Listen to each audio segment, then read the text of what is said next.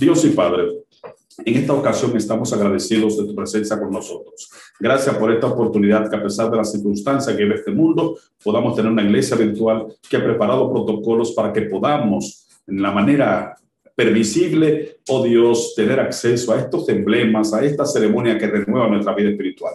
Al hacer uso de tu palabra, oh Dios, queremos que nos dé tu sabiduría, que nos instruya, que perdone nuestros pecados, que nos limpie de todo mal, que nos vacíe de toda suficiencia propia y nos llene del poder de tu Santo Espíritu. Cámbianos en tu palabra, háblanos en tu palabra, transfórmanos en tu palabra, en el nombre de Jesús. Amén.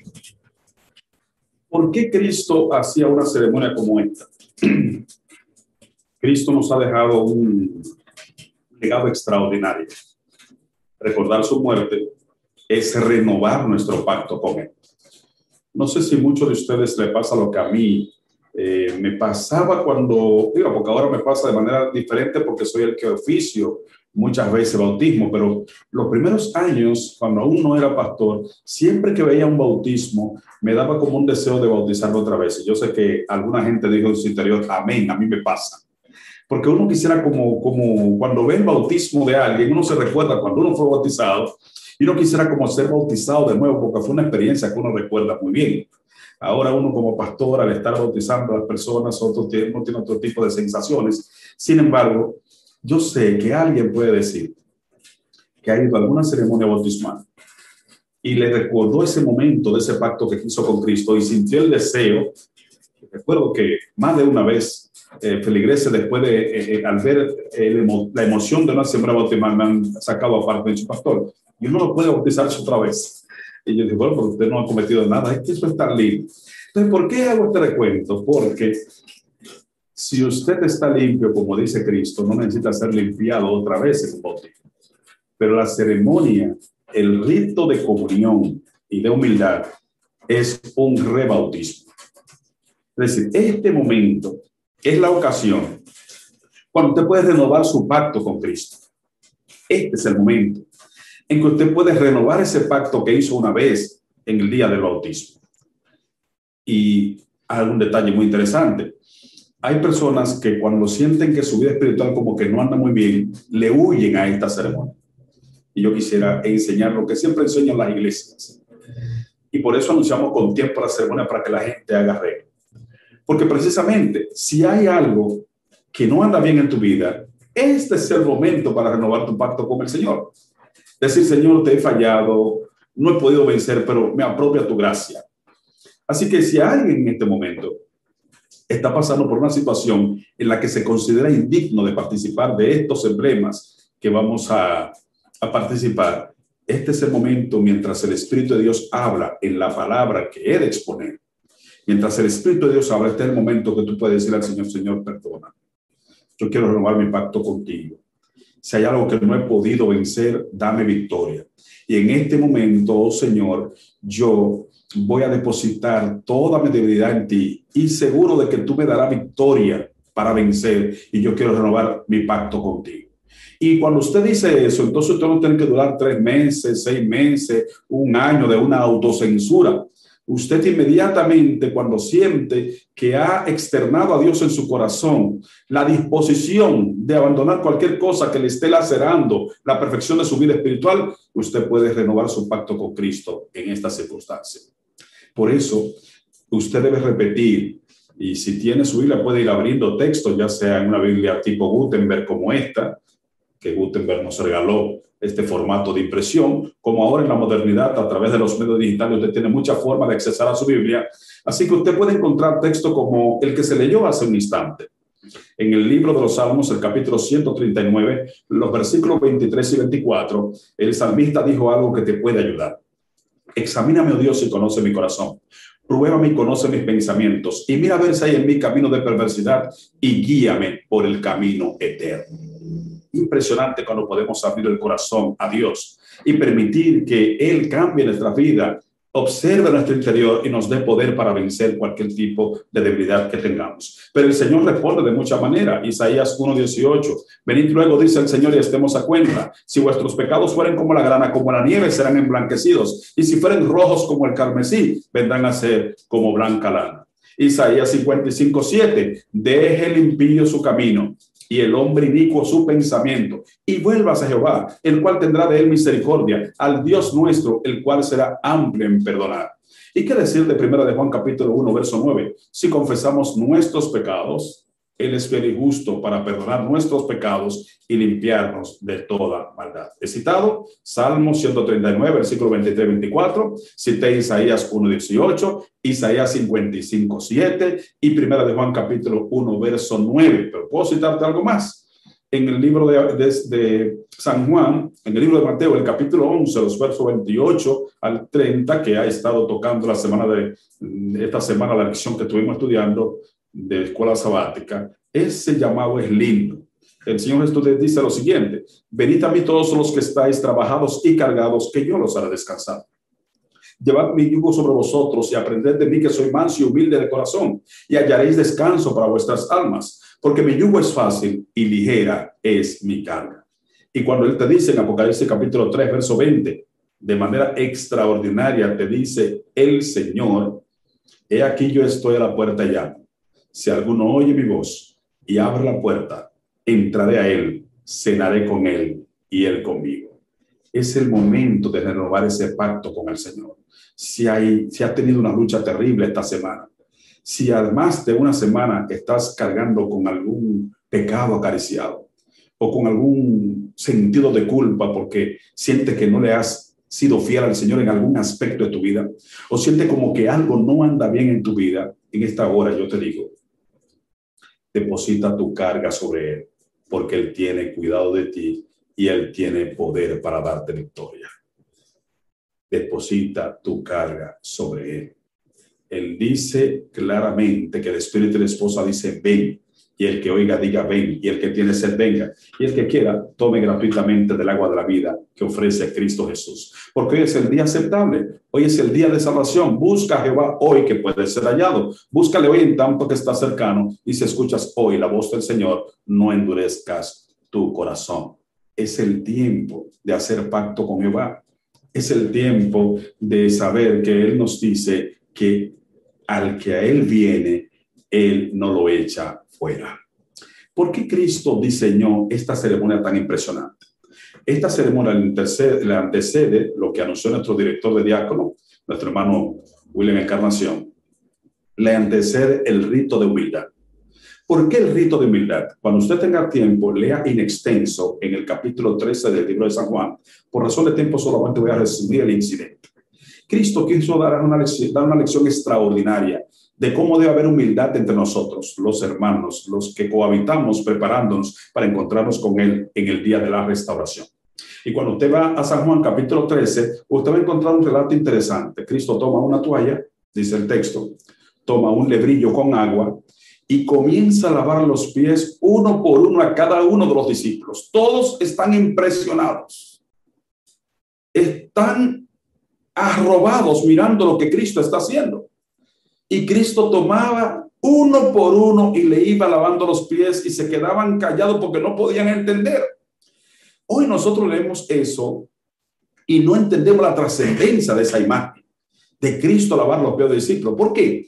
Porque los maestros, jamás en la historia, ningún maestro podía verse en una, situación así. Eh, eh, el nivel que se tenía de los maestros en aquellos tiempos, de los rabinos, del rabí, era que es el hombre más encumbrado, de manera que era contraproducente que un maestro se inclinara, tomara agua, tomara una toalla y lavara los pies de las personas, que era una actividad solamente delimitada a los siervos. Los siervos eran los que lavaban los pies de, los visitantes encumbrados en aquellos tiempos. No era de manera que nunca un maestro hacía esto y Cristo fue discípulo por discípulo lavando los pies. Todos no encuentran qué decirle a Cristo, pero ustedes saben que siempre hay uno en el grupo que es extrovertido.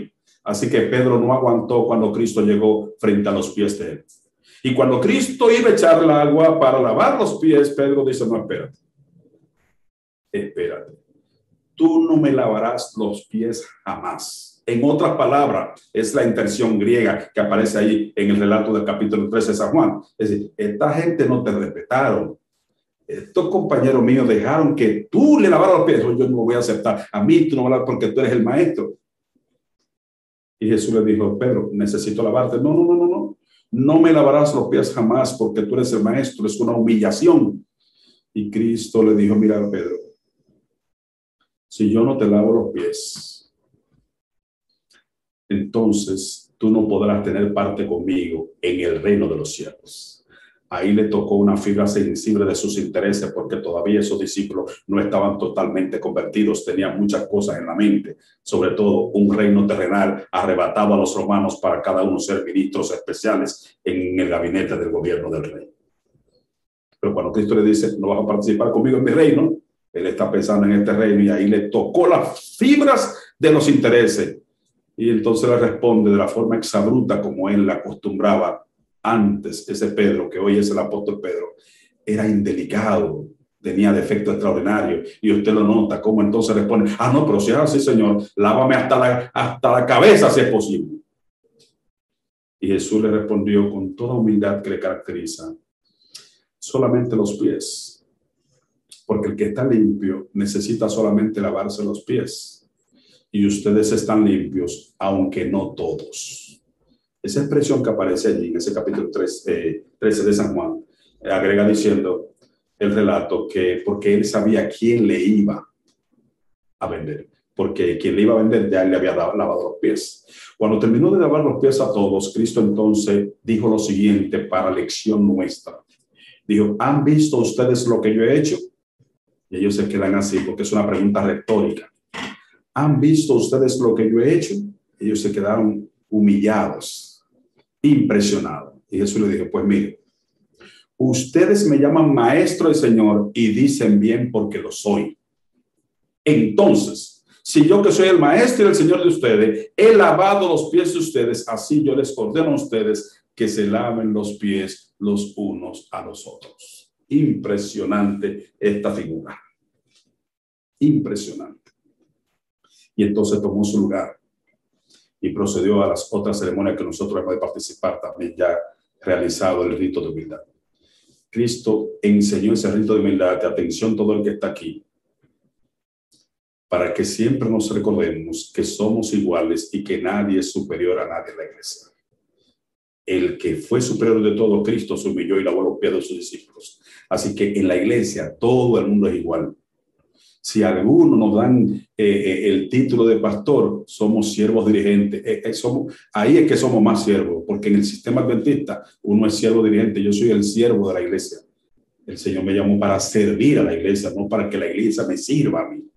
Eso funciona en la iglesia. Y eso es lo que debe funcionar en la iglesia. Los ancianos que están ahí, los dirigentes que ustedes tienen, cualquier director departamental está para servir a la iglesia, no para que la iglesia reciba. Y esa es la señal que Cristo está dando.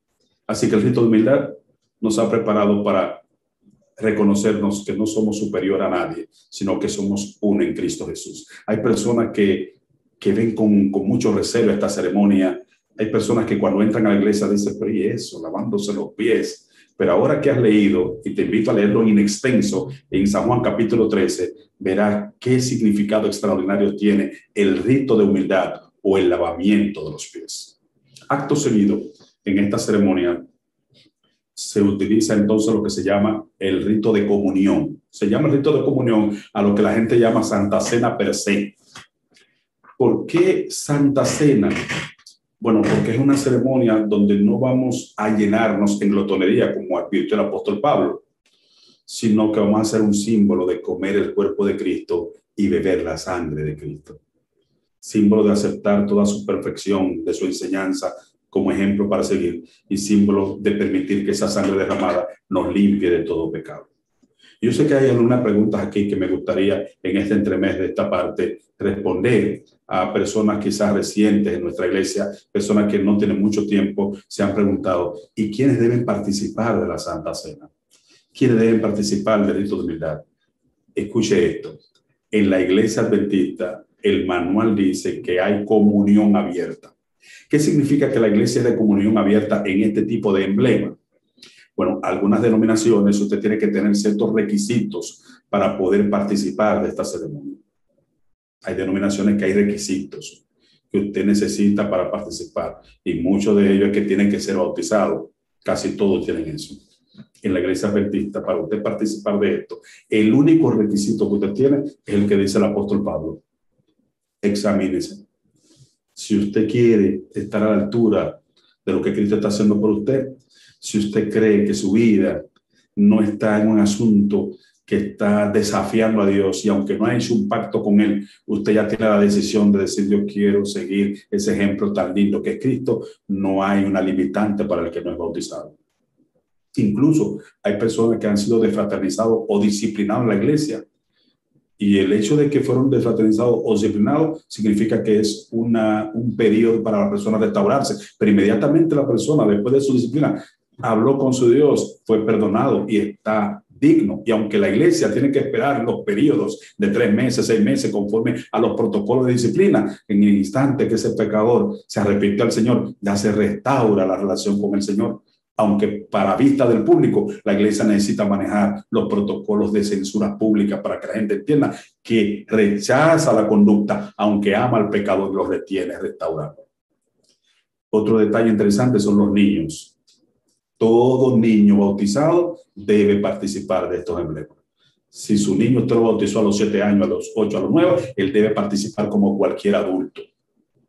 Otro detalle más. Ahora, si es un niño pequeño de cinco o cuatro años, es importante. Por eso, en algunos casos, y ya Edgar me hará seña, en algunos casos entiendo que se hizo provisión de algunas uvas, no sé, en algunas casas se hizo provisión para niños que no son bautizados, que son pequeños, que deben enseñársele aparte, mostrándole los padres qué significa las cosas, pero no darle ni pan ni vino porque no tienen conciencia de lo que están participando. Por eso, para que ellos no se decríen, como es un término muy popular que usamos aquí en Dominicana, siempre le tenemos una uva mientras participamos para que ellos se sientan que participan. Pero el, la, participan, la participación del vino y del pan es para personas que tienen conciencia, que ya disciernen entre bien y el mal. Y un niño, entonces, aunque va viendo cómo se hace y aprendiendo, no podemos permitir que lo tome porque entonces se hace vano al no tener el conocimiento consciente de qué significa esto. Por eso le ponemos una uva en la mano para que ellos sientan que participan. Pero la iglesia tiene comunión abierta. Entonces, el rito de humildad ya lo vimos, lavamiento de los pies, no es solamente el limpiarnos unos a otros, sino el reconocernos, al humillarnos en que nadie es superior al otro. ¿Por qué un pan sin levadura? Alguien me decía, pero, pero ¿y ese pan tan fino? ¿Por qué, ¿Por qué ese pan tan fino? Bueno, porque es un pan sin levadura. Porque el pan que engorda tiene levadura, entonces el pan que representa a Cristo tiene que ser sin levadura porque significa que es un, está representando al que nunca tuvo orgullo, al que aunque era rey del universo siempre se humilló y se mantuvo humilde. Por eso el pan sin levadura es el que se utiliza, por eso usted ve que ese pan no crece, tiene que ser fino, porque representa al cuerpo de Cristo sin orgullo. ¿Y por qué un vino? Interesante este vino. El jugo de la vid sin fermentar es símbolo de la sangre de Cristo en la cual no hay ningún tipo de corrupción. Es símbolo de la sangre de Cristo que fue derramada por ti en la cruz del Calvario y que ahora al tomarla te limpia de todo pecado de manera simbólica. Así que Cristo nos ha dejado un significado extraordinario en su palabra. No pudo haber una ceremonia más linda registrada en este sagrado libro que nos haga recordar nuestro pacto con Él, su sacrificio, lo que hizo por nosotros para que tengamos vida y vida en abundancia. De manera que siempre que participemos de esto, que de paso el manual de la iglesia dice que hasta cada tres meses puede hacerse, cada cuatro meses. El asunto es que no se haga muy frecuente para que no se pierda la solemnidad, pero el manual hasta autoriza cada tres meses si fuera necesario en esta iglesia virtual siempre estaremos pendientes a las fechas correspondientes y usted prepárese siempre para renovar el pacto con Cristo a través de esta ceremonia. Así que lavamiento de los pies o rito de humildad, somos iguales en Cristo Jesús. El pan sin levadura, símbolo del cuerpo de Cristo sin orgullo. El jugo de la vid sin fermentar, que es el vino sin fermentar, símbolo de la sangre de Cristo en la cual no hubo corrupción y su sangre limpia nos nos lavó de todo pecado y nos hizo aceptos en el amado. Por eso, en una ocasión como esta, ya próximos a participar de estos emblemas, hazlo con una oración en tu corazón. Si viniste y te conectaste en esta virtualidad con el objeto solamente de ver qué lindo queda eso, qué bonito es eso, y por alguna situación personal no quería participar, ahora mismo, dile al Señor algunas palabras que David le dijo al Señor, y tú vas a estar preparado para participar. Lo único que tiene que decir, Señor, perdóname, reconozco que he estado mal, y ahora yo renuevo mi pacto contigo, y te digo que con tu poder decido ahora abandonar cualquier cosa que me quite la perfecta relación contigo. Y cuando digas eso ahora, siéntete perdonado y estarás perdonado. David cometió uno de los pecados más grandes que puede un ser humano observar. Cometió adulterio, habló muchas mentiras y cuando ya no pudo hablar más mentiras, entonces mandó de manera oculta y disimulada matar al esposo de Isabel para que se creyese que todo era legal. Y cuando Dios le mostró su pecado, él se, se derramó en llanto, como tú y yo debemos hacerlo ahora. No importa que el pecado no sea tan bochornoso como el de David, pero si hay algo en tu vida que te impide, dile al Señor esto que David le dijo. Lo puedes leer en el Salmo 51. Y si quieres también te lo puedes aprender de memoria para que siempre lo repitas. En el Salmo 51 David dijo, ten piedad de mí, oh Dios, conforme a tu misericordia. Conforme a la multitud de tus pedales, borra mis rebeliones. Lávame más y más de mi maldad y límpiame de mi pecado, porque yo reconozco mis transgresiones y mi pecado está siempre delante de ti contra ti. Contra ti solo he pecado y he hecho lo malo delante de tus ojos, para que seas reconocido justo en tu palabra y tenido por puro en tu juicio. He aquí en maldad he sido formado y en pecado me concibió mi madre. He aquí tú amas la verdad en lo íntimo y en lo secreto me has hecho comprender sabiduría. Purifícame con hisopo y seré limpio. Lávame y seré más blanco que la nieve. Hazme oír gozo y alegría y se recrearán los huesos que has abatido. Esconde tu rostro de mi pecado y límpiame de toda mi maldad. Crea en mí, oh Dios, un corazón limpio y renueva un espíritu recto dentro de mí. No me eches de delante de ti, no quites de mí tu Santo Espíritu. Vuelve el gozo de tu salvación y espíritu noble me sustente. Entonces enseñará a los transgresores tus caminos y los pecadores se convertirán a ti.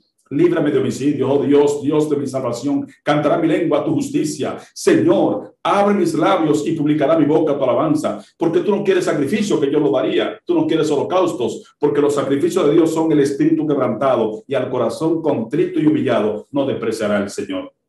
Haz bien con tu benevolencia, Sion. Edifica los muros de Jerusalén. Entonces te agradarán los sacrificios de justicia, el holocausto, ofrenda del todo quemada, y se ofrecerán becerros sobre tu altar. Y si confía en el Señor como David, Él también tu pena, tu pecado podrá perdonar. Este es el momento en que nosotros debemos decirle al Señor, Señor, permíteme Permíteme participar con conciencia de estos emblemas. Permite, oh Dios, que tu vida se viva en mi vida al comer tu cuerpo. Que tu sangre limpie mi vida al beber tu, el símbolo de tu sangre y que cada día sea humilde en comunión con mis hermanos. Permíteme orar mientras en tu corazón le dices al Señor, Señor, gracias por hacerme digno para participar de este empleo. Y en esta oración, si hay alguien que todavía siente que necesita hacer un arreglo con Dios, echa tu carga ahora mismo y renueva tu pacto con Él. Y cuando te esta oración, Él te dará poder para vencer el pecado. Oremos. Padre, en esta hora vamos a participar de estos empleos. Pero lo primero que queremos, oh Dios, es que perdone nuestros pecados y que nos limpie que al comer este pan sin levadura, símbolo de tu cuerpo, de tu vida perfecta, nosotros, oh Dios, seamos transformados contemplando esa vida tuya perfecta como nuestro modelo. Que al participar de este jugo de la vida, símbolo de tu sangre derramada, seamos limpiados interna y externamente para glorificarte con buenas conductas. En ti confiamos. Danos tu bendición y tu dirección en esta ceremonia. En el nombre de Jesús. Amén.